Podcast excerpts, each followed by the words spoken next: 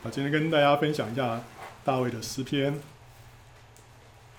大卫他的生平啊，他总共活了七十岁啊，他大概是十五岁左右啊，那时候还是青年、青少年的时候，那时候他杀了歌利亚啊，那时候还是牧童。那结果后来扫罗就把他网罗下来，在服侍扫罗啊，但是扫罗却把他就是把他。当做仇敌哦，后来，所以大概不是太久之后，他后来他后来娶了扫罗的女儿啊，做做妻子，但是不是很久他就开始逃亡。这个逃亡的时间不太确定，但是我想差不多可能二十岁左右或者二十岁之前啊。那到了三十岁，我们可以确定的就是他就做了犹大王。然后在七年半之后，他就做了呃，就统一了全国，做了以色列王，那定都在耶路撒冷。那可能到了四十五岁左右啊，那时候他就犯了奸淫啊，杀了乌利亚啊。为什么是这样子呢？因为这个事情之后啊，才所罗门才出生。所罗门在他七十岁的时候登基，那时候说还是还是个幼童，所以那时候年纪不是太大。所以我们我们想大概是他杀乌利亚，大概差不多四十五岁左右吧。那大概是差不多五十岁左右啊，他。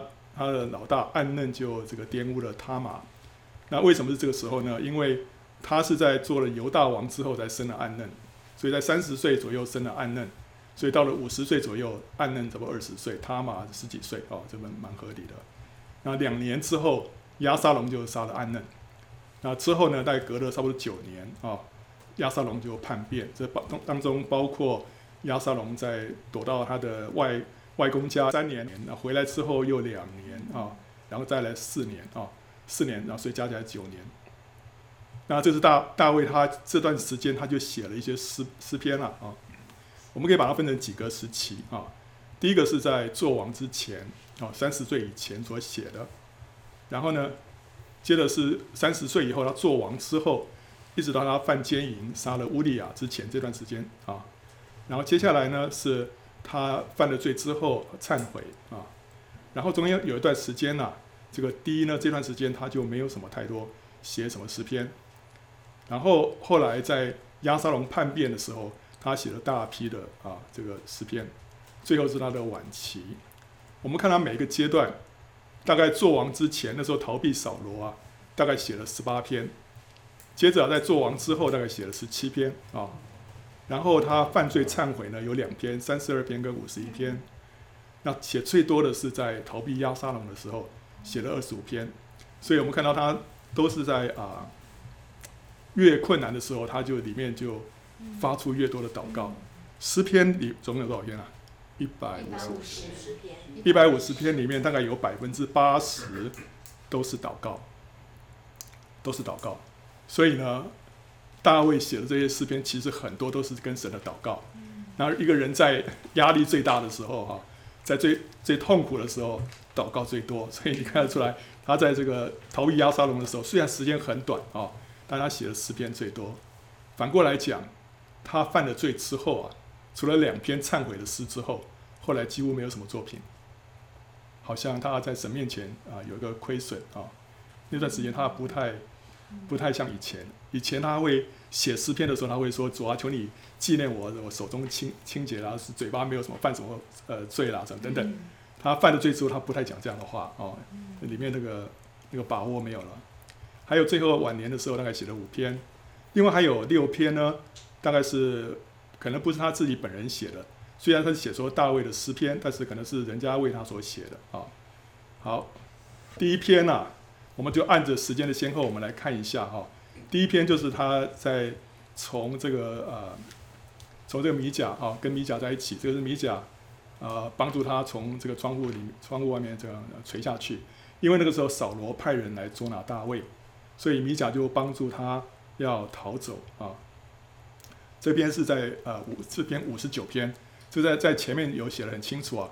扫罗打发人窥探大卫的房屋啊，要杀他。那时候大卫坐着金狮，交与灵长，调用休要毁坏。什么叫金狮呢？金狮啊，这个希伯来文我们不知道，但是他后来这本旧约圣经翻成希腊文的时候啊，他这个金丝这个字的意思就是铭刻的意思，所以意思就是说啊，这篇诗非常的重要，非常的宝贵啊，值得把它刻在石碑上或者刻在石板上面，所以这个叫做金丝啊。然后他后面说是调用休要毁坏，后面这一这一段话其实应该是这个应该是跟着前面一篇诗篇诗篇五十八篇才对啊。那那五十九篇的调应该是看六十篇的调，因为这当时。在编这个圣经的时候啊，这个这段话是写在中间的，所以他们不晓得这个是跟在前面还跟在后面。中文都是把它跟在后面啊，很多英文也都跟在后面。那实际上后来啊去分析，可能是应该跟在前面比较合理。那这个我们就不在这边多讨论啊。好，我们看诗篇五十九篇哈。我想问一个问题：你觉得这篇诗篇是大卫在什么时候写的？就是说他在。他在还被这个扫罗的人呃包围的时候写的呢，还是他逃出去之后写的？啊，逃出去之后是吧？啊，为什么？那是个感觉吧。嗯。你们可以看一下内容啊。然后我我先读这前面四节啊，我的神啊，求你救我脱离仇敌。把我安置在高处，得脱那些起来攻击我的人。求你救我脱离作孽的人和喜爱流血、流人血的人，因为他们埋伏要害我的命。有能力的人聚集来攻击我。耶和华，这不是为我的过犯，也不是为我的罪愆。我虽然无过，他们预备整齐跑来攻击我。求你兴起鉴察，帮助我。嗯，怎么样？第三节，在逃避的时候。在逃避，所以还没有逃出来，还没有跑掉，还没跑掉，还在家里，还在家里啊，还在家里还没写诗篇。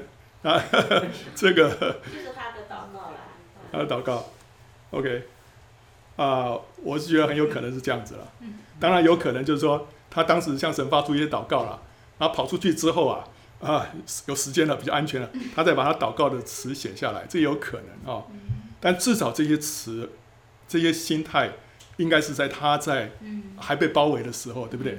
他他所向神发出来的祷告啊，大卫是一个祷告的人，所以他碰到这样的状况的时候，他第一件事情，他就是祷告神。我们第一件事情，我们会到处去看哪边有这个有逃生的地方，对不对啊？赶快要这个尽快逃生。大卫不是，大卫第一件事情，他跪下来祷告，他跪下来祷告，一直祷告，祷告到后来谁受不了啊？米甲受不了。所以米甲跟大卫说啊，你今天晚上若不逃走的话，哈，明天哈你必然没有命。那米甲为什么要跟大卫这么说？我们如果看那个撒撒母耳记的话，我们看到米甲米甲就是催大卫快逃。大卫大卫为什么不逃？大大卫不是不是不知道那危险，是大卫在祷告。所以所以米甲受不了这个先生这么祷这么属灵哦，哇，这时候还在还在祷告。大卫就是拼命祷告祷告。祷告到后来，他甚至于可能把这诗篇都写下来了。所以你看这个诗篇啊，你就觉得说，他里面那种那个紧急的那种状况都都还在，就是呃历历在目啊。好，但是总而言之，大卫是一个祷告的人。旧约里面每一个伟大的人都是祷告的人。旧约里面谁最伟大？摩西，摩西是不是祷告的人？是，他在什么地方显现出来？啊，摩西在什么地方他显现出来是一个祷告的人？诗篇九十九十一篇是吧？对，九十篇，对，九十篇。我觉得摩西是一个祷告人，他他为以色列人拜金牛犊，他两次四十昼夜，嗯，匍匐在神的面前为他们代求。对不对？他不吃不喝为以色列百姓代求，这个如果不是一个祷告的人做不到。对，啊，他是一个祷告人，所以他他为以色列百姓一再的代求。还有谁是就业里面伟大的人？啊？撒母耳。撒摩尔。对，萨摩尔，萨摩尔承先启后，他把他把这个以色列国啊，从士师时代带进这个王国时代，也为他们这个。写这个什么国法哦，设立国法，萨摩尔是不是祷告的人？嗯怎么说？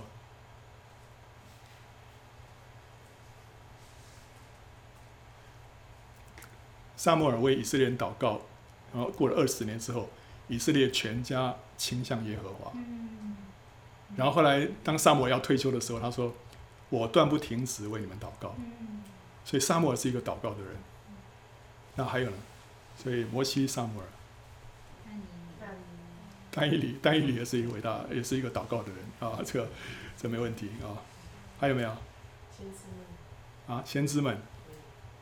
OK，我我说最伟大的，最伟大 最伟大的，耶稣啦，旧约的啊。啊，亚伯拉罕，呃亚伯拉罕是不是祷告的人？怎么看得出来？在什么地方？他都是跟神讲话。呃，常常跟谁讲话？还没他是祭祀，每到一个地方他都祭祀吧。对，先祭。嗯。然后在一个地方垂丝柳树那边，什么求告耶和华的名，对不对？还有呢，他为谁代求？为罗德为索多玛、为俄摩拉代求，对不对？所以这是一个代求的人。嗯哦，那还有一个就是大卫啊。嗯，那大卫在什么地方看得出他是一个祷告的人？诗诗篇，诗诗篇里面充满他的祷告。嗯所以，所以我们今天要学习祷告，我们只要看诗篇，嗯我们就知道说大卫他的心境是怎么样。特别都是在受压最重的时候，那时候发出来祷告。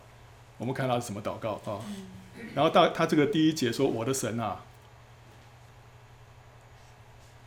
第九节说：“我的力量啊。”然后神是我的高台。第十节：“我的神要以慈爱迎接我。”然后神啊，你是我们的盾牌，对不对？大卫这时候可能不到二十岁，但他称神是他的神。那相对这个扫罗，扫罗那时候已经到最后一次他犯罪，就是说那个呃去去杀这个什么，去去攻击这个不是非利士人，叫做亚玛力人那次。那后来他不是就没有没有把那些啊都杀光嘛？那后来这个撒母耳就责备他嘛。对然后后来他就请撒母耳啊这个啊原谅他，然后呢呃说请你为请你向这个什么向耶和华你的神啊祷告哦，然后呢给在百百姓面前抬举我，对不对哦？大卫那时候他他犯罪之后啊，他的祷告跟扫罗犯罪之后的祷告不一样。大卫犯罪之后，他的祷告是说：“神啊，求你不要收回你的圣灵。”扫罗的祷告是：“神啊，求你不要收回我的王位。”对不对？可以这么讲。大卫他不在乎他的王位怎么样，但他很在乎神的同在。他说：“神啊，求你不要从从我收回你的圣灵。”然后那时候，扫罗那时候犯罪的时候，接着就就高高大卫，对不对？哈。所以那时候大卫一直到他做王，中间大概有差不多十几年的时间，所以等于是扫罗他他一生当中，他那时候做王四十年，他已经做王二十多年了。二十多年之后，然后犯罪，然后这个这个撒摩尔高这个大卫，他他已经做完二十多年之后，他还是对撒摩尔说：“求你跟呃这个耶和华你的神如何？”所以他做完二十多年。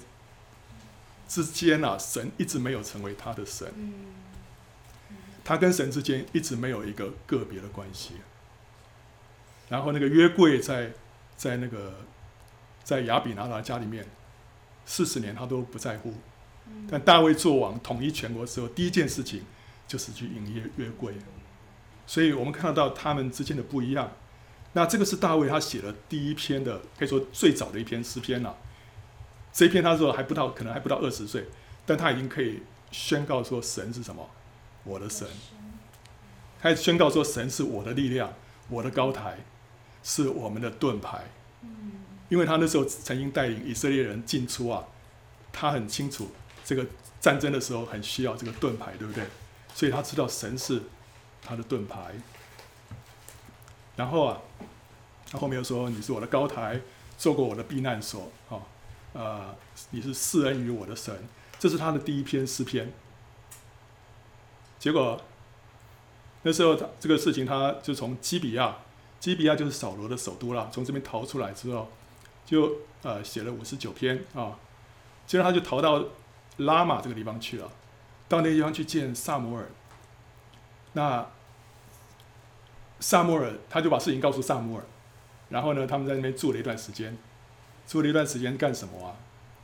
我在讲那段时间，萨摩尔可能给他一些啊、呃、鼓励，同时对他发预言，说神在你身上的计划是什么，同时也按手在他身上，让他领受了一个先知的恩膏。所以后来当呃大卫啊在写诗的时候，你常常看到他突然会发出预言来。那时候连扫罗跑去追的时候啊，都被那个圣灵感动，在那边发预言。何况大卫那时候去啊，我相信他一定会领受啊、神的恩膏啊。接着他就又逃回这个基比亚，那时候他就跟约拿单第二度的结盟啊，然后跟他跟他道别。那等于是他们他这时候开始展开他的逃亡的生涯啊。然后他接着到了挪伯，挪伯那个地方他就见了祭司，请那个祭司为他求问主，然后呢求啊饼跟刀啊。这个祭司叫做亚西米勒，他给大卫两样东西，除了为大卫求问之外，他呃，他给他两样东西，一个是橙色饼啊，左边这个橙色饼啊，然后给他刀。那 OK，橙色饼这个本来不应该给他吃的，因为这个只有祭司可以吃啊，但是这个地方他就给他吃了。那主耶稣后来说，因为神神怜恤人嘛，对不对啊？你不能说肚子饿了，哎呀，这个守的是宗教规条，所以还是给他吃啊。但在这个地方，我也觉得说啊，这个这个橙色饼跟这把剑啊，其实也有属灵的含义啊。这个橙色饼这几个字，它原文是面饼，就是说 bread of the face，就是脸的饼。那脸的饼是什么意思？脸就象征。神的同在，神的面，我见到神的面，就是说我在经，我就经历到神的同在，所以，所以这个面饼就是同在的饼，所以英文有的把它翻成 bread of the presence 啊，bread of the presence，神同在的饼，所以，所以这个是在神面前的一个饼。那祭司吃这个饼，有一个含义就是，我就享受什么神的同在，所以他今天把这个饼啊给大卫吃。大卫吃了之后啊，意思就是说他现在要逃难了。他第一个要领受的是什么？神的同在。那第二个是什么？这把剑。剑是象征什么？神的话，对。所以他这时候需要领受神的同在跟神的话，或者说是领受神的灵跟神的话。那个那时候以以利亚。以利亚那时候在逃命的时候，对不对？要逃去这个河烈山。然后那时候天，他不是在地方有个地方睡着了嘛？啊，天使派他起来，天使派他起来之后，预备两样东西给他吃啊。一个是什么？一个是什么？面包。啊，面包是 饼，对，bread，对，饼。那另外一个是什么？水水。饼象征什么？水象征什么？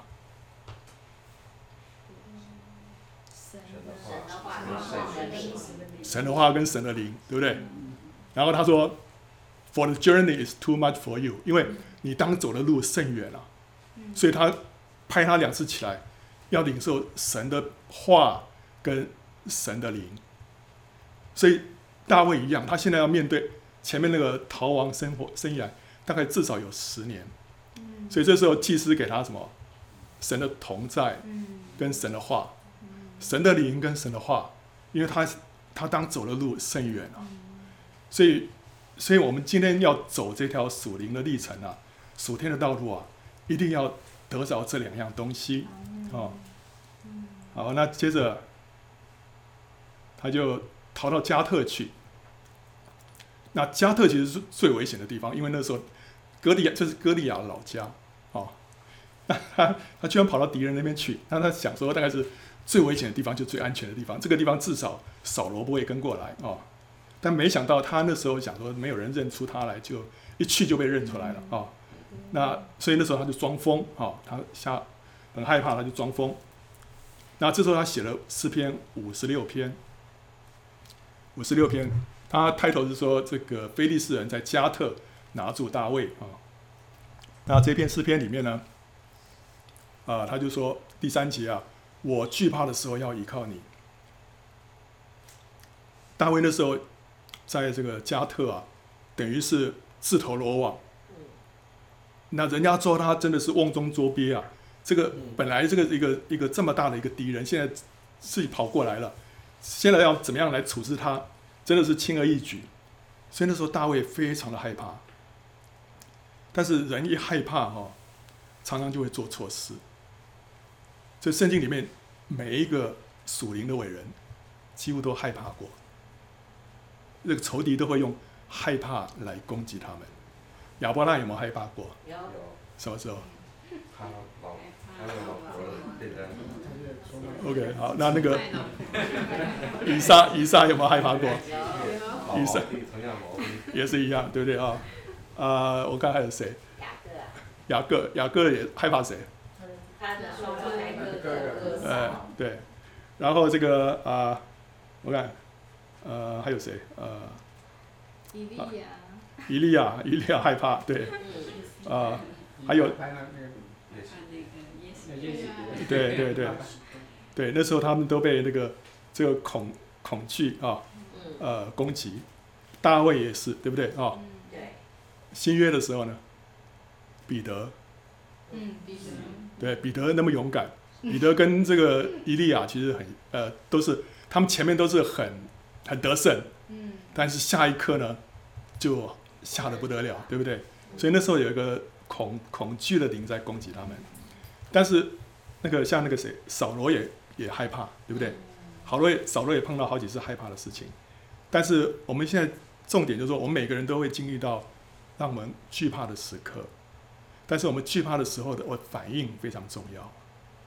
像那时候扫罗他怕他怕非利士人，他怕百姓离开他，所以他就勉强献祭，对不对？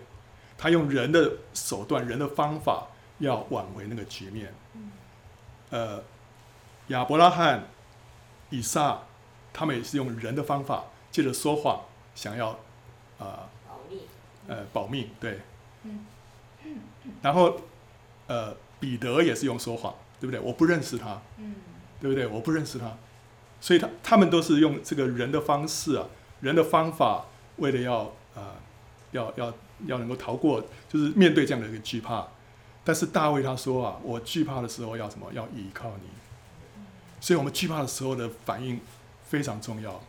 像那个那个呃，那个箴言里面有一句话说：惧怕人的怎么样？陷入网罗。所以当我们惧怕惧怕一个人的时候，惧怕一个环境的时候啊，如果我们的反应是错误的，会让我们更深的陷入那个网罗里面。像那个，像那个呃扫罗，对不对？扫罗他就是用用不对的方式去去哦去献祭，结果他就陷入一个更大的网罗。我们今天如果说为着啊怎样啊，我为了保护保护我自己的一些权益好了，结果呢，我用了一些就是属血气的手段去保护自己，就你会发现啊，我们会陷入一个更大的网络。神的同在离开我们了，离开我们之后，我们就我们就更多的被暴露在仇敌的面前，那时候我们就陷入一个更深的网络。所以惧怕的时候啊，惧怕惧怕不要紧，但是要依靠神，反应要对。所以基督徒一定会面对惧怕。圣经里面讲最多的就是说，不要惧怕，不要怕，对不对？哦，不要怕，对，只要信，然后这个这个这样的话。哦，到处都是，就是讲到说我们要要面对惧怕的时候，我们要反应要对。大卫他知道他我要依靠神啊、哦，然后他说我依靠神，我要赞美他的他的话。那赞美他什么话？他讲的话，神的话。神的话，是神什么什么地方的话？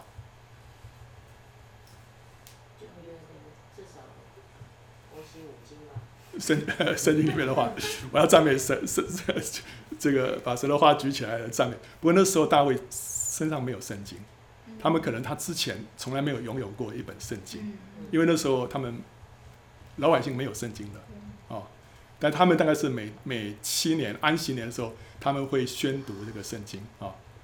但是我想大卫他一个可能是说他就是他曾经听过神的话，第二个呢，神曾经对他说过话，他要赞美神曾经给他的应许。他赞美他这个这个这个话是什么话？这个话是神对他说过的话。今天我们怎么样说这种话？这种话叫什么？瑞玛。叫瑞玛。瑞玛就是神对我说过的话。这个话我可以拿来赞美。那时候那个呃，Joey，Joey 不是得得癌症吗？结果后来神给他一句话说：“女人，你脱离这灾病了。”那这句话就成为他的瑞玛。后来他就可以在面对下一个不好的这个这个报告出来的时候，说：“我要赞美你的话，你说我脱离这灾病了，我要赞美你啊。哦”然后那时候神也给我一句话说：“神向我们所怀的意念是是平安的意念，不是降灾祸的意念，是叫我们幕后有指望。”所以，所以当我当我碰到啊、呃，这个好像让我沮丧的这种新的这个结果出来的时候，我可以赞美神的话说啊，你说你向我们所怀的意念是是平安的意念，不是降灾祸的意念。我可以赞美他的话，所以我用这个神的话来面对仇敌。所以主说啊，我们要拿起真真理的宝剑，就是神的道。神的道就是什么？神的瑞嘛。那个道原文就是瑞嘛，我们要拿神曾经对我们说过的话来对付仇敌啊！所以他说，我要赞美他的话，我要依靠神，必不惧怕，血气之辈能把我怎么样呢？啊！那第十节他又再讲一遍，我要赞美他的话，我要依靠耶和华，我要赞美他的话，我依靠神，必不惧怕，人能把我怎么样呢？其实这个这个也是很有趣的一点，就是那时候他是在加特。加特那个王叫做雅吉，对不对啊？雅吉这个字的意思啊，第一个意思叫做 I will terrify，我要恐吓。第二个 Only a man，不过是人。所以仇敌要来恐吓我们，大卫就讲相反的话，我必不惧怕啊，我依靠神。然后雅吉呢，他不过是一个人，所以大卫说人能把我怎么样呢？啊，对不对？所以他把雅集的这个名字啊，就用在他的诗篇里面。那他宣告说神：神神要让我在让我们在生命的光中行在神的面前。所以这个时候，这时候那个他他还在还在加特，对不对？那时候根本就是这个生啊、呃、生存的机呃机会好像非常渺茫。但下一刻呢，他装疯之后啊，雅集就把他赶出去了。哇，赶出去之后，大卫怎么样？心里头充满了感谢跟赞美。那时候他到了一个地方，就叫亚杜兰哦。到那个洞那个地方，一个洞，那时候有四百个人来归向他。这四百个人啊，是什么样的人啊？欠债的、窘迫的，对不对？都是一些乌合之众啦，那是黑道啦，对不对哦？然后啊，就是破铜烂铁一堆哈、哦，来投靠他。然后这时候他就写了诗篇三十四篇，诗篇三十四篇啊。他说他在亚比米勒面前装疯，就是亚吉啊。装疯之后被他赶出去，就是做了做了这这首诗歌啊。他说：“我要时时称颂耶和华，赞美他的话必常在我口中啊。”啊，然后呢，啊，我的心必因耶和华夸耀，谦卑的人听见就要喜乐啊，等等。这时候他他里面是充满了感谢跟赞美。第四节，我寻曾寻求耶和华，他就应应允我，救我脱离了一切的恐惧啊。哦，所以他神救他脱离一切的恐惧。那他第八节说：“你们要尝尝主恩的滋味，便知道他是美善，投靠他的有福了。”我们怎么样能够尝到主恩的滋味啊？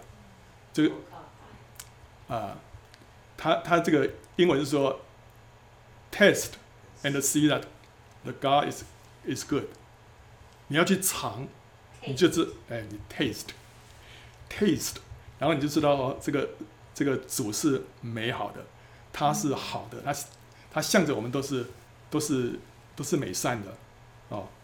我们只有在苦难当中，我们才能够尝到这个恩典的滋味啊。所以大卫被放在这个加特啊，他又再次尝到主恩的滋味啊。然后他知道说投靠神的人有福了。然后他接着说啊，第九节啊，耶和华的圣名啊，你们当敬畏他。啊、呃，这个耶和华的圣名是谁啊？应该我想就是那四百个人。对，因为他逃本来逃逃 出来之后，他要向谁发表演讲，根本没有人，对不对？只有这四百个人，所以这四百个人，他把他他说他们说他是这群人是耶和华的圣名啊啊，他说你们要敬畏神啊，敬畏他的一无所缺，然后后来说寻求耶和华的什么好处都不缺，所以他现在来，现在这四百个人其实是充满了缺乏，嗯，对不对？欠债的，窘迫的，哦，家里婚姻破裂的啊。哦还有这些什么什么一大堆的哦，问题一大堆的哦，是有病的。但是他说，你们就是要来什么寻求耶和华，你们寻求耶和华，什么好处都不缺啊。所以他说众弟子啊，这众弟子也是指他们这群人，对不对？哦，你们要来听我的话，然后我要把敬畏耶和华的道教训你们啊。有任何人啊喜爱存活、爱慕长寿、得享美福，就要什么禁止舌头不出恶言。嘴唇不说诡诈的话。大卫为什么突然讲这样的话啊？当然有很多可能。大卫他自己就是一个谨守口舌的人。那时候有有人推荐他去为扫罗弹琴。那时候给他的这个 这个介绍的词里面就有一句话说：“这是一个勇士，大能的勇士。然后呢，说话合宜，哦，说话合宜，然后容貌俊美。”所以他大卫的一个身上一个特质就是他讲话非常的得体，然后特别是他不讲不讲那些八卦的是非的话，他不讲是非，他不说谎，然后不说污秽的话，不说抱怨的话，他从来不说那些负面的。然后这时候他来告诉这些众弟子啊，告诉这一群乌合之众啊，他说你们要要要享福的话，第一个。要禁止舌头不出恶言。这四百个人呐、啊，现在投靠在大卫底下。如果我是大卫，我会第一个我会教导说：“OK，好，现在你们是这个跟着我这个将军啊，我要教导你们怎么样征战啊，对不对？开始 训练他们，把他们呃组织起来。但大卫不是，大卫要把这一班人啊，这个训练起来。他第一个。叫他们禁止舌头不出恶言，嘴唇不说诡诈的话。这些人本来在外面都是 为非作歹，可以这么讲，或者说是是没有什么这个好的见证。但现在归到大卫这个门下，第一个要求就是口舌，口舌不能出恶言，嘴唇不说诡诈的话。所以他们彼此之间讲话要诚实，然后不能。这个互相谩骂，对不对？不出恶言。还有呢，要离恶行善，寻求和睦，一心追赶。一定是他们之间彼此这边勾心斗角，对不对？然后大大家都怕自己的权益受到损害，所以大卫跟他们说：你们要离恶行善，要寻求和睦，彼此要和睦。所以这四百个人要同心合意，要一心追赶，这样神的祝福才会临到，对不对？所以，所以我们要讲，我想，哦。啊，你把这个诗篇跟他的背景配在一起，你就知道说他他可能在对谁说这这句话。然后呢，你就知道说，怎么样这四百个人可以成为大卫的勇士。后来怎么可以帮助大卫得国？第一个言语，对不对？我们要先先勒紧自己的舌头，然后要离恶行善，寻求和睦，一心追赶。我们今天是跟随耶稣，对不对？所以，我们如果嘴巴还是被乱讲话的话，我们就把神在我们身上的那个恩典跟高抹都漏光了。所以，要成为大卫的勇士，这个是他们的入门的第一门课，不是不是教他怎么样打仗。还有第十三节，他说出了预言。对，嗯所以这个时候预言的灵已经在大卫的身上，对不对？哦，好，OK，那接着。接着呢，他的家人呢住在伯利恒，对不对啊？那时候全家人啊就跑去亚杜兰洞那边啊，就投靠他。为什么投靠？因为怕怕这个扫罗来抄家灭族，对不对啊？他什么他什么手段都做得出来的啊，所以他就他们全家就投靠他啊。然后呢，大卫在三十四篇里面，他刚有提到说，寻求耶和华的什么好处都不缺，对不对啊？还有说耶和华的圣名啊，你们当敬畏他啊。这时候他可能又写了另外一篇十六篇，十六篇没有说是什么时候写的，但是我们根据它里面两点，它里面有提到说我的好处不在你以外，还有提到说论到世上的圣明，他们又美又善，是我最喜悦的。这跟三十四篇有点有点像，对不对？所以可能是同一个时期写的，所以我们可以把同时来看啊，我们来看这个第十六篇，然后神啊，求你保护我，因为我投靠你。我的心啊，你曾对耶和华说：“你是我的主，我的好处不在你以外，就在你在你之外，我没有别的好处。我的好处都在你的里面，所以我今天有什么需要，我只要来寻求主，主都可以满足我的一切。我不需要到主的外面去寻求啊。然后论到世上的圣名，他们又美又善，是我最喜悦的。讲谁啊？四百个，那四百个人，对不对？那四百个人又美又善，是我最喜悦的。至少他们安慰大卫的心啊，在大卫最最落魄的时候，他们来投奔他，对不对哈？但另外一方面，他也是跟他也是跟在加特的那些非利士人做一个对比。加特那些非利士人，就是第四节，以别神代替耶和华的，他们的愁苦必加增啊！他们所浇奠的血无限上，我嘴唇也不提别神的名号。大卫跑去加特逃，呃，这个避难啊。可是他一到加特啊，他灵里面就感觉到什么很受压，因为那是一个拜偶像的环境。所以他在那个地方啊，即使有人对他还不错，但是他总觉得里面不通。为什么？他们不信耶和华。但是他现在碰到这一群乌合之众啊，四百个人啊，虽然外面看起来是 真的是不体面不什么。但是有一个共同点，他们是耶和华的圣民，所以大卫就心里头觉得说啊，我真的是碰到自己人，他心里头好高兴啊。就像我们基督徒啊，碰到另外一个基督徒，虽然这个对方不是不一定很有地位，但是你里面是相通的，所以你里面是欢喜的，对不对？所以他说他们又美又善，是我最喜悦的。今天其实主耶稣看我们也是又美又善，对不对？是他是他最喜悦的，虽然我们是破铜烂铁啊。然后接着他就说啊，第五节啊，耶和华是我的产业，是我杯中的份。这句话其实大卫，照理说大卫是没有资格说的，这个只有谁有资格说？只有立位人有资格说，因为神说他是立位人的产业，立位人在他弟兄当中无份无业，那我是他们的产业，所以其实是有立位人有资格说耶和华是我的产业。是我杯中的份，但是大卫他居然敢这样说，他这样说，你觉得神会不会很生气？哎，大卫怎么可以这么说？这不是你的，这个是立位人的。我神会不会这样子跟大卫？呃，为什么？因为神乐意。神神巴不得成为我们每一个人的产业。对。那因为其他以色列人失败了，所以神就拣拣选立位支派，代表其他所有的支派。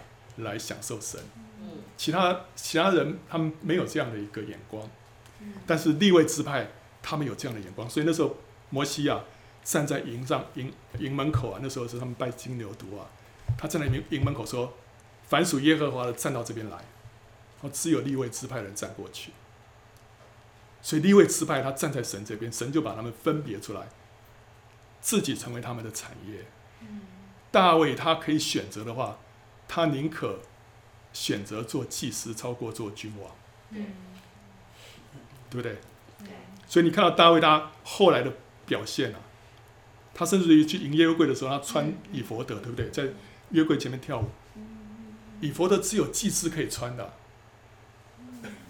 大卫你可以穿着王袍去跳舞，大卫不愿意，他穿愿意穿以弗德，所以他他的心是他他情愿做一个祭司。活在神的面前，住在神的殿中，他超过住在王宫里面。所罗门，所罗门是不错啦，为神建了殿，但他也给自己做建了一个 美轮美奂的王宫啊。建殿花了七年，建王宫建花了十三年，对不对？但大卫他不 care，他他自己住的那个地方，他情愿住在神的殿中。然后他接着他说啊，我所得的，你为我持守，用神量给我的地界。坐落在佳美之处，我的产业实在美好。这个为什么提到说我所得的你为我持守？嗯有一个可能，就是那时候他不是全家来投靠他吗？嗯那所以他们的家产呢，都被没收了，嗯对不对？都被扫罗没收了。但是，所以变成是大卫在以色列当中，他没有任何产业。但是大卫他他宣告说：“我所得的主啊，你为我持守，而且你用神量给我的地界是坐落在佳美之处，我的产业实在美好。”虽然那时候他可以，他那时候从呃亚杜兰啊远眺这个伯呃伯利恒，好像好像他他本来的那个产业好像不见了，但是他看着那个那个那块地的那那个方向的时候啊，就像摩西看着约旦河西一样，神说这是将来我要给你的产业，所以大卫说感谢神啊，我所得的你为我持守。虽然今天我们好像落魄到这个地步啊，但是呢，你用神量给我的地界是坐落在佳美之处，我的产业实在美好。他在信心的里面知道神会持守他的那一份，所以今天我们不要不要害怕自己的，呃哦啊这个权益会受到损失，神会为我们持守。然后呢，所以他他这个算是就像是那个亚伯拉罕，他虽然没有得到那座城，但他的信心里面他已经看见神将来要赐给他的那一座城，对不对？大卫这时候好像也是看到一样，但是他其实更更在乎的是耶和华是要成为他的产业。啊、哦，还有另外一个就是属灵的含义来说啊，用神量给我的地界是坐落在佳美之处啊。呃，大卫的产业是神为他量的，对不对？大卫所面对的环境是不是也是神为他量的？对。所以大卫大卫现在的环境啊，没有坐落在佳美之处，对不对？但是大卫知道说。凡是神为他量的，都是在佳美之处。对，他可以宣告说：“我的产业实在美好。”虽然我现在落落魄在这个亚亚杜兰的洞里面了，但是我可以说：“神啊，你的旨意实在美好。”主啊，都是你为我量的，都是你为我量身打造的。所以他他他自己就是以身作则，他嘴巴不说那个埋怨的话。他嘴巴一直在说信心的话，说感谢的话。然后呢，他说什么？我必称颂那指教我的耶和华，我的心肠在夜间也警戒我。夜间当然是想说我们要睡觉的时候啦，这个就是让我不要睡觉的时候不要不要这个好像有有这种好像是负面的想法，因为有人真的是白天啊心情很好，一到晚上啊就会有那种 depression 啊什么哈，这种负面的感觉就来了。所以他说他在他的心肠在夜间也警戒他，但是呢，在圣经里面这个夜间更多是指着什么？黑暗的环境。在黑暗的环境，在患难的环境当中，在患难的环境当中啊，他说我的心肠也警戒我，让我不要失去信心。我怎么样不失去信心呢？第八节，我将耶和华常摆在我面前啊，我常常思想主啊，所以叫我在最。最患难的时候呢，我没有失去信心。加勒跟约书亚为什么能够啊、呃、有这个信心，能够啊、呃、跟他们说：“我们进去吧，我们可以得那地。”因为他们常把耶和华放在他们面前。那另外那十个探子呢，把什么东西放在他们面前？把那个巨人放在他们面前。他们看见巨人，他们没看到看见神。但是呢，加勒跟约书亚是把耶和华放在他们面前。巨人在耶和华的后面，所以我们，我们，我们这个就是我们我们的那个先后顺序。我们把神放在第一，我们就不动摇。我们把其他东西放第一，我们就会害怕啊啊！那后面就是我的心欢喜，我的灵快乐，我的肉身也要安然居住，因为你必不将我的灵魂撇在阴间，也不叫你的圣者迁朽坏。这个又是一个预言，对不对？对。预言到主耶稣他。他会从死里复活，所以你看刚才那个那个诗篇表三十四篇是吧？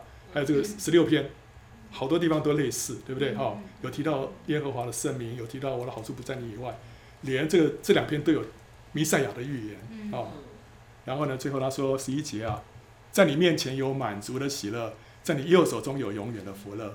面我们刚刚提到说就是什么神的同在，对不对？嗯嗯所以一个是讲到神的同在，在你的右手中有永远的福乐，右手是讲到神的能力，讲到施施施恩典的手，对不对啊？嗯所以讲到神的帮助，我们要先得着神的同在，然后神的帮助也随后就来到啊。接着，他是从亚杜兰洞啊，就到了山寨。这个山寨可能在这个地方啊，这个这一带了啊。为什么呢？因为他后来就把他的父母亲啊，就送到摩押去啊，在那边安顿他们啊。那接着有一个先知叫做，请爸爸解释一下，为什么？因为他的外外不是外曾祖母是摩押人，是路德，路德对，所以这是他，这是路德的娘家。摩押人，OK，所以有点渊源啊，就把他安顿在那个地方。那呃，那个有个先知叫什么名字啊？不是拿单，另外一个叫做加德啊，对，加德啊，就跟他说，呃，你不要住在山寨啊。然后所以那个他就到了树林里面去啊，大概在这哈列的树林，可能在这个地方啊。好，那这时候呢，就发生一件事情，发生什么事情啊？就扫罗杀祭司。啊，呃，这个多益啊，刚刚不是啊，多益就看到哇，这个这是个外邦人。哎，这个这个谁看到那个那个祭司啊，把这个这个饼跟这个刀子啊给大卫哦，所以他就看见了，看见了之后啊，后来这个扫罗有一天就问说，哎呀，你们都没有人告诉我大卫的一些哦这个一些消息啊，你们这个都都没有替我着想。就多多益就就说了，哦，他曾经看到这个扫呃这个什么这个祭司啊，把这个饼给大卫啊，为大卫求问神啊，还把那个刀子给给他，所以扫罗啊就把这些祭司都叫过来，啊责备他们，然后呢说说杀杀这个祭司，就扫罗旁边的人都不敢杀祭司，就只有 多益啊多益去杀，多益是一个呃以以东人，对，他是他是他的一个臣子。所以他就把这个八十几个穿以佛德的这个祭司都杀了。后来甚至于扫罗去把这个城市啊，那个叫挪波这个村子啊，所有的大大小小，连这个吃奶的，还有那个牛羊，全部都全部杀光，杀光。那这时候呢，只有一个人逃脱哦，就是叫做亚比亚他。亚比亚他是这个祭司的一个小儿子啊、哦，但他跑来投靠大卫，给大卫带来很大的帮助。为什么？他身上带着什么？以佛德，以佛德里面有这个乌灵跟土明，嗯，那这东西有什么？有什么重要？求问神，可以求问神，对。所以，所以现在等于是说，大卫身边来了一个他可以求问的一个一个对象，对不对？他这个祭司可以为大大卫求问神的，这这不得了。那反过来讲，扫罗失去一个求问的一个管道了。嗯嗯哦，所以这个亚比亚他来投靠大卫，这个对大卫来说啊，呃，这个是非常重重大的一个一个帮助。所以接着他听说，呃，就是他写了这个诗篇，我就知道他写了诗篇五十二篇，可能还有十一篇、十二篇、十七篇啊、哦。那这几篇啊，有什么特点？就是讲到这个这个多义啊，杀这个祭司的这件事情。五十二篇这里有提到啊。啊，这时候说啊，以东人多义啊，来告诉扫罗说啊，大卫到了亚西米勒家啊，那时候大卫就写了这个训诲诗啊，他就说，勇士啊，你为何以作恶自夸等等啊。然后第二节，你的舌头邪恶诡诈，好像剃头刀快利伤人。第四节啊，诡诈的舌头啊，你爱说一切毁灭的话，这都讲到多益的嘴，对不对啊？好，那。接着第七节他说：“看啊，这就是那不以神为他力量的人，只倚仗他丰富的财物，在邪恶上坚立自己。”这个多益啊，可能借着这个打这个小报告啊，结果扫罗就给他很多的这个这个奖赏，所以他就他就发财了，就发财了。所以大卫就说啊，这个是不以神为他力量的人。他只倚仗他丰富的财物，在邪恶上坚立自己。所以这里有有恶人，他们他们的眼目是放在这些钱财上面。嗯但是相对的，大卫呢，他说：“至于我，就像神殿中的青橄榄树，我永永远远依靠神的慈爱。他不依靠这些金银财宝，他依靠神的慈爱。”哦，好，那这个是在五十二篇里面所说的。后面有几篇我们看到跟这几篇这篇有点类似，像十一篇虽然没有讲说在什么地方、什么时候写的，但是有可能也是指的这个时候。啊，第一节他说：“我是投靠耶和华，你们怎么对我说？”你当像鸟飞往你的山去，看哪，恶人弯弓，把箭搭在弦上，要在暗中射那心里正直的人。根基若毁坏，一人还能做什么呢？这个这个括号啊，就是从第一节到第三节，第一节到第三节这一段话都是人家对大卫说的，所以人家跟大卫说啊，现在这个局势非常的险恶啊。这恶人都起来攻击那些正直的人，他说，甚至于根基都毁坏了。所以根基毁坏是指什么？我想可能就是指着整个祭司的城啊，全都被杀了。这个这个局势已经险恶到这个地步，连耶和华的祭司都被除灭了。那那义人还能够做什么呢？所以你赶快逃吧，你赶快躲到山里面去吧。哦，好像等于是说，哎呀，现在大逼迫来到了，我们现在还能够做什么？不要聚会了，赶快大家各自解解散，躲到山里面去，就有点这个意思啊、哦。但是大卫说：“我是投靠耶和华的，我是投靠耶和华的啊。哦”然后呢，啊、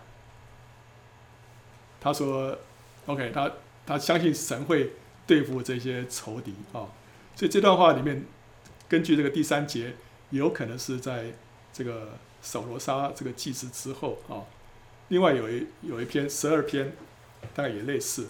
耶和华求你帮助，因为虔诚人断绝了，世人中间的忠信人没有了，这个虔诚人断绝了，这也可能是指指的那个祭司都被杀了哦。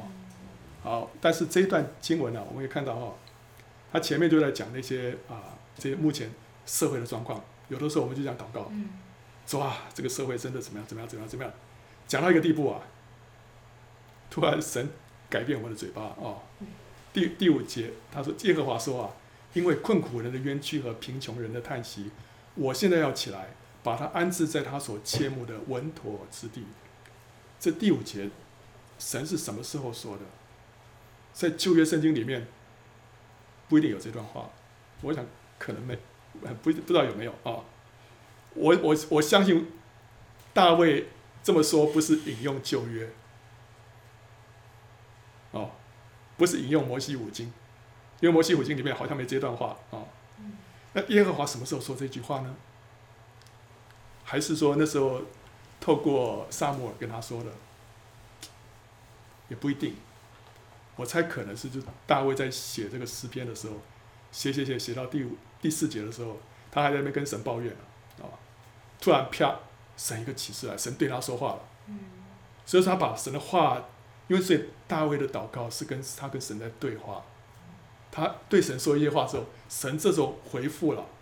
回复之后啊，大卫就怎么样？他就说耶和华的言语是纯净的言语，如同银子在泥炉中炼过七次啊。这是什么？这就叫瑞玛。当我们得着神的瑞玛的时候，我们的感觉就这样子。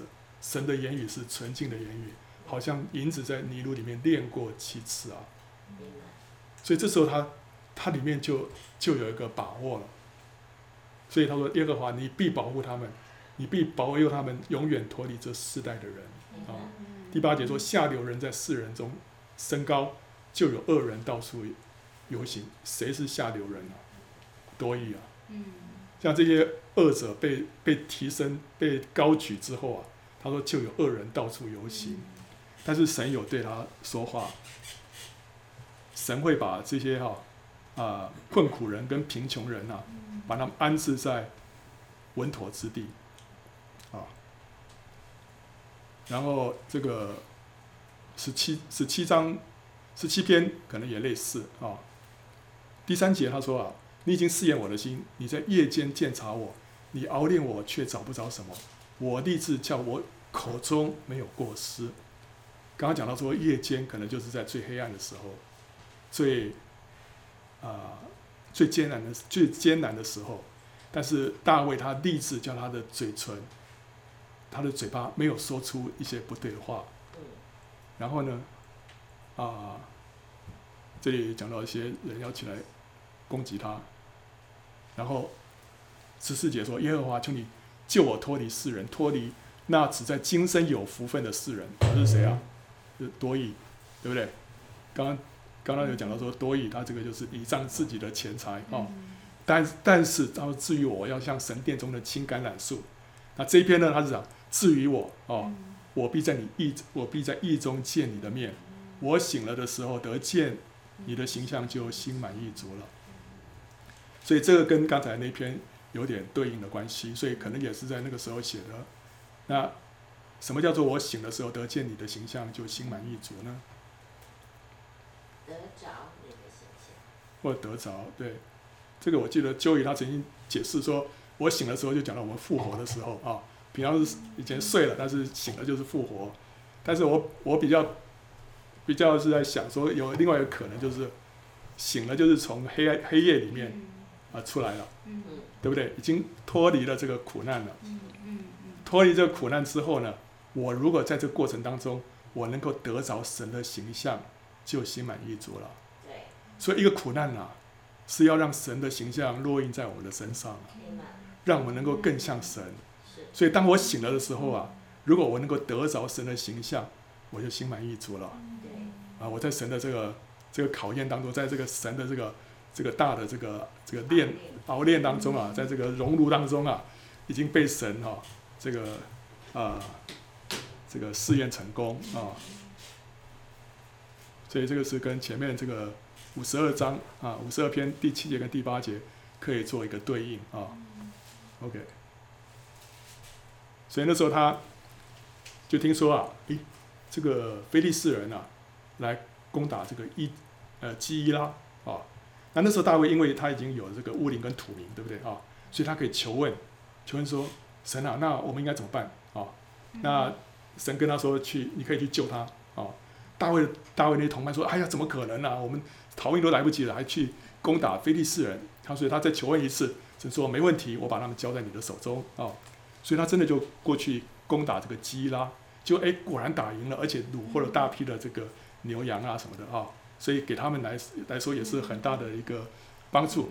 但是扫罗知道说，哎呀，这这下子好了，他现在进到基拉，我就可以去把他这个刷起来了啊，所以他就来来追这个大卫，大卫就再去求问神啊，说，哎呀，大扫罗真的要来吗？神说他他会来啊。然后基拉人会把我交给他们吗？神说会会交给他们啊，所以他就赶快逃啊，他也不跟基拉人说好说歹，哎呀你们忘恩负义啊，没有，他就赶快逃了啊，他逃到西弗的旷野，那西弗人啊就跑去跟扫罗啊打小报告，这时候大卫已经增加到六百个人啊，西伯人跑去跟扫罗告密说大卫在我们这边了，然后扫罗就说哇好啊，他就派派兵过来啊。派兵过来的时候呢，大卫已经到了马云的旷野。那这个时候啊，扫罗就在围捕大卫。那时候情况就非常的惊险。大卫在山的这边逃，扫罗在山的那一头追。就快要追到的时候呢，突然有消息传来说非利士人犯境，所以扫罗就撤兵，赶快去对抗这个非利士人。他不知道说再差一点点，他就要抓到大卫了。所以是神保守大卫啊。然后大卫就在这时候写了五十四篇啊，五十四篇。从这个时候开始啊，大卫他的人生进到一个更被压迫的一个环境当中。他如果说在前面那个已经是一个，在一个这个什么这个这个热锅里面的话，他现在到这个阶段是进到高压锅里面。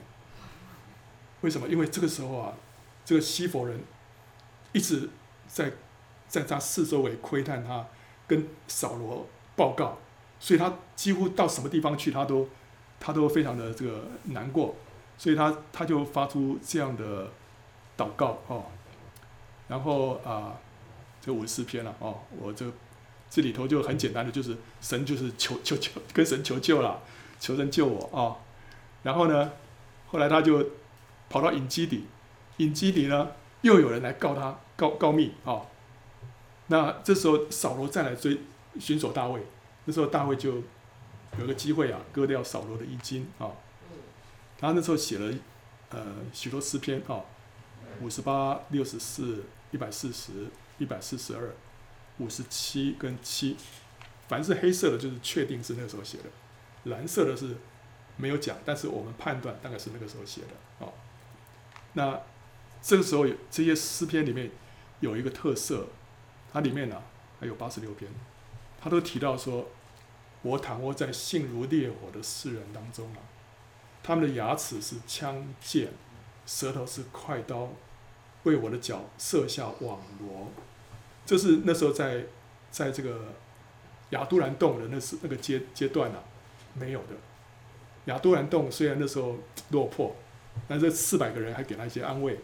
那时候四周围的人也没有人给他告密啊什么的，但到这个阶段了、啊，四周围都一直有人给他告密，所以他们他说我是躺卧在性如烈火的世人当中，他们的牙齿、他们的舌头啊，就像枪剑快刀，还有为他的脚设下网罗。这是犹大旷野的一些洞穴，那边很多这种洞穴。那他们呢，牧羊人常常就到晚上啊，就把这个前面围了一个东西啊，石头围起来，让羊呢在里面啊。然后牧羊人就睡在门口啊，这样子免得这个野兽来啊，这个攻击这些羊群。所以那边有很多这样这样的洞穴。结果呢，大卫那时候听说扫罗来了，他们就躲到洞穴里面去。结果后来 非常凑巧，大卫就那个扫罗就在大卫所在的洞口呢，在那边大解 方便啊。所以左边就是扫罗啊，那右边是大卫啊。他可能把衣服放在旁边某一个地方啊，然后他在那边啊上大号，那大卫呢就就看那个衣服可能刚好放在大卫的面前，他没注意到，大卫就把他割了一脚啊，结果后来后来这个他就跟扫罗说，你为什么这样子出来啊？这个追我啊，像像追一个这个跳蚤一样的个蚤啊，那他没有这个呃杀了扫罗，但是求扫罗要。呃，不要再追杀他。扫罗那时候良心发现了啊，后来就说好，你必要做王啊，因为他不再追杀他，但是后来还是追杀啊。好了，anyway，这个这段时间他写了诗篇啊，像五十八篇，五十八篇没有讲说什么时候写的，但是他第一节说啊，你们这个世人啊，施行审判，起按正直吗？哦，从这节我们知道说，这一定是大卫做王之前写的，因为如果是做王之后的话。他不会在那边抱怨说：“哎，你们这些审判官怎么不按着正直审判呢？”他就把他们 fire 掉就好，对不对啊？但是因为那时候他还没有做王，所以他是被压迫的。然后他们的毒气好像蛇的毒气，然后求你敲碎他们口中的牙。他们揪准射箭的时候，愿他们这个箭头仿佛砍断。这个时候就是大卫他所面对的那些那些仇敌啊，都是在跟他啊啊。打这个就是告密的啊，然后六十四篇呢也是一样，这时候你看到他的仇敌怎么样？他们磨舌如刀，发出苦毒的言语，好像比准了的箭。然后呢，第五节他们商量要暗设网罗，这就是那时候的一些特色，都是这样子啊。一百四十篇呢，第三节，他们使舌头尖利如蛇，嘴里有毁舌的毒气。第五节。那为我暗设网罗和绳索，他们在路旁铺下网，设下圈套，都是这个时候的特色啊、第九节，他们的嘴唇的奸恶啊，好，然后一百四十二篇，这就讲到说是在他洞里面写的。那这个洞是哪个洞？啊，不会是亚杜兰，因为亚杜兰那时候没有人为他暗设网络。这个第三节啊，我我的灵在我里面发昏的时候啊。你知道我的道路，在我所行的路上，敌人为我暗设网络啊、哦，所以这个时候他他的他的灵性算是被压压抑到最最深的时候了，所以他是发声哀告哀告耶和华啊、哦，然后呢第六节啊，我落到极悲之地啊，哦，然后呢求你救我脱离逼迫我的人，因为他们比我强盛啊，扫罗那时候带带兵出来捉拿大卫。大卫他们六百个人，扫罗他的兵有多少？三千个人，而且都是特选的，不像大卫都是乌合之众啊。所以他真的是比他更加的强盛，他落到极卑的地方哦。然后呢，呃，这个五十七篇有一个转折啊。今天我们最后就看这篇。大卫逃避扫罗，藏在洞里。那时候他做这个金丝啊。他说：“神啊，求你怜悯我，怜悯我啊！因为我的心投靠你，我要投靠在你翅膀的荫下。等到灾害过去，我要求告至高的神，就是为我成全诸事的神。成全诸事，这个 NIV 这个英文版本翻译就说啊，will 呃、uh, fulfill 呃、uh, His purpose for me，就是神有为着我的一生有一个计划，神一定会成全这个计划。所以神在大卫身上那个旨意还没成全。”他相信神不会让他离开这个世界。神在我们身上有个托付，有个呼召，这个托付跟呼召一定要成全。所以这当中我们会经历到一些试炼，但是呢，我们相信神会带我们度过。哦，那就是要靠主站住。他说：“那要吞我的人辱骂我的时候啊，神从天上必施恩救我，也必向我发出慈爱和诚实。我的性命在狮子中间啊，我躺卧在性如烈火的世人当中。”他们的牙齿是枪剑，他们的舌头是快刀。然后呢，神啊，愿你崇高过于诸天，愿你的荣耀高过全地。他们为我的脚设下网罗，压死我的心。他们在我面前挖了坑，自己反掉在其中。大家读这个地方哈，你有没有觉得说，第四节应该直接跳到第六节？第五节，第五节怎么会突然插在中间？很奇怪，对不对？你如果没有第五节，这样读起来是非常顺的。所以第五节本来不是大卫讲的，是神改了大卫的口。大卫本来说：“哎呀，他们怎么样啊？说啊，这是你看他们害我啊！”哦，这时候突然中间冒出来一句话：“神啊，愿你的崇高过于诸天，愿你的荣耀高过全地。”然后大卫讲完之后，继续讲他的话，然后讲到讲到。讲到第二节讲完之后呢，有个希拉，希拉就是他会就开始停下来想，哎，刚刚是怎么回事？怎么回事？怎么我怎么讲话讲一讲，突然冒出一句，这个不是我的话，这个是神的话。所以他后来到第八节啊，那第七节啊，他说：“神啊，我心坚定，我心坚定，我要唱诗，我要歌颂啊。”这个，他发现就是说，神的。神的崇高要过于诸天啊，神的荣耀要高过全地啊。虽然大水大水泛滥啊，耶和华坐着为王啊。虽然大卫啊，好像是那时候受压那么重啊，但是他看到神坐在高高的宝座上啊。所以当他看到那个神的那个荣耀的意象的时候，他自己的问题就不再是问题了。就像那个以以以以赛亚，对不对？以赛亚那时候，那时候他那个时候看到宝座的意象的时候。是乌西亚王崩的那年，乌西亚王是那时候以色列一个好的王，而且做王时间很长，所以当他一一一驾崩的时候，全国人都如丧考妣。那以赛亚也想说：“哎呀，这么好的一个王死了怎么办啊？”但是在这个时候，他就看到神坐在高高的宝座上，他的衣裳垂下，遮满圣殿，然后看到那个萨拉佛在那边呼喊：“圣哉，圣哉，圣哉！”对不对？所以。这个大卫啊，这时候他本来在最受压最重的时候啊，这时候神给他一个启示啊，让他看到神的崇高要过于诸天啊，神的荣耀要高过全地啊，所以他就里面就就醒悟过来了。神啊，我心坚定，我心坚定，我不要再为这世上的一些真的是芝麻芝麻芝麻蒜皮的事情在那边生气难过。有个人给我一个什么脸色，我心里头不高兴半天。有人这个得罪我一下，好心里头哎，他说这些都小事情，因为为什么你？因为你看到神的荣耀了，所以他说我心坚定，我心坚定，我要唱诗，我要歌颂。然后他说我的灵啊，你当行起，琴瑟啊，你们当行起，我自己要及早行起。好像本来他的灵睡着了，哦，他本来那些琴瑟啊摆在那边都已经生锈了，他说现在不一样，他说 Awake my soul，Awake harp and lyre，哦，这些。乐器都要醒过来啊！为什么要起来要赞美神啊？他说：“我自己要及早醒起。”原文不是这个意思，原文是像英文：“I will awaken the dawn。”这是什么意思啊？他要把 他要唤醒那个黎明，他要把那个黎明唤醒。那时候天都一片黑暗，对不对？但是他要怎么样？他要借着赞美，再赞美，让这个黎明啊升起来。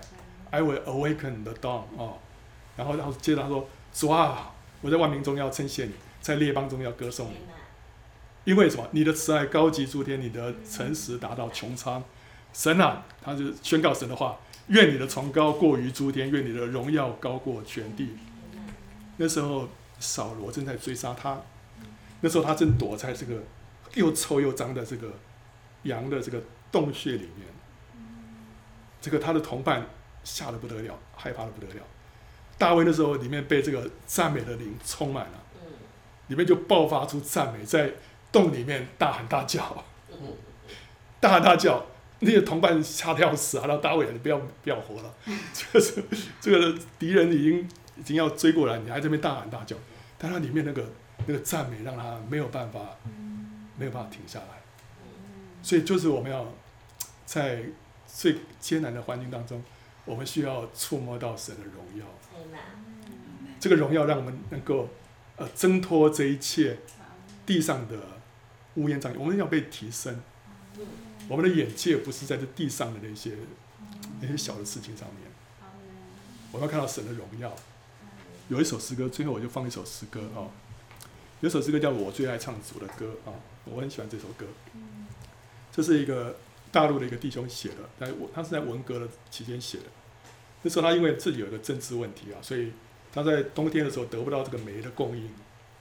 结果在有一次啊，他这个一个风雪交加的晚上啊，这个非常冷，结果那个融化这个风雪啊，雪啊就连着这个屋顶就滴到里面来了啊。那他跟他的妻子啊，还有女儿三个人冻得不住的发抖，所以三个人就抱在一起，互相取暖。那这个时候他唯一能做的就是向天父祷告，他相信说帮助一定会从天父而来。就这时候突然这个喜乐啊，就充满他们的心哈。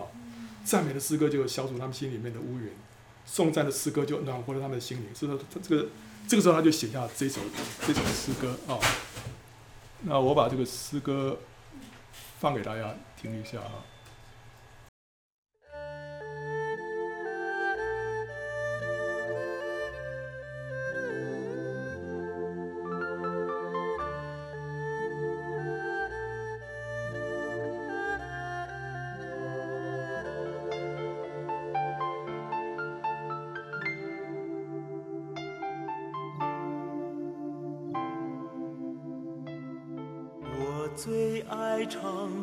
的歌，爱唱主的歌，心欢喜呀，灵快乐，灵呀灵快乐，唱得乌云全消散，唱得重担全交托，唱得那圣灵来浇灌。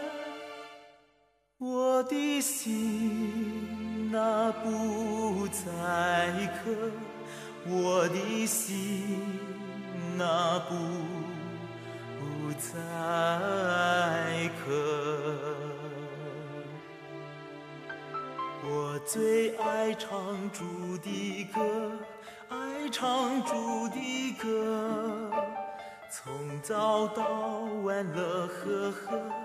乐呀乐呵呵，唱得春天百花开，唱得夏日阳满坡，唱得秋季果满园，唱得冬天心暖和，唱得冬天心。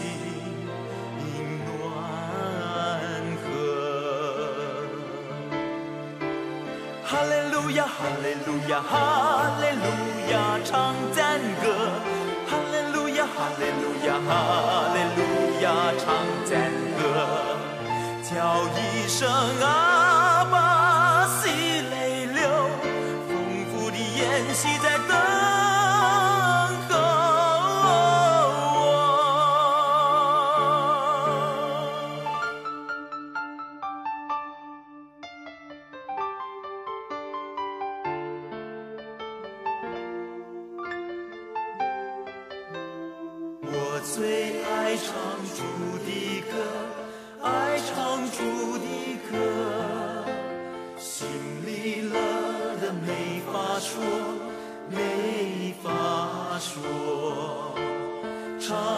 十年能忍受，唱的仇敌能胜过，唱的天父更喜欢。恩惠慈爱随着我，恩惠慈爱随着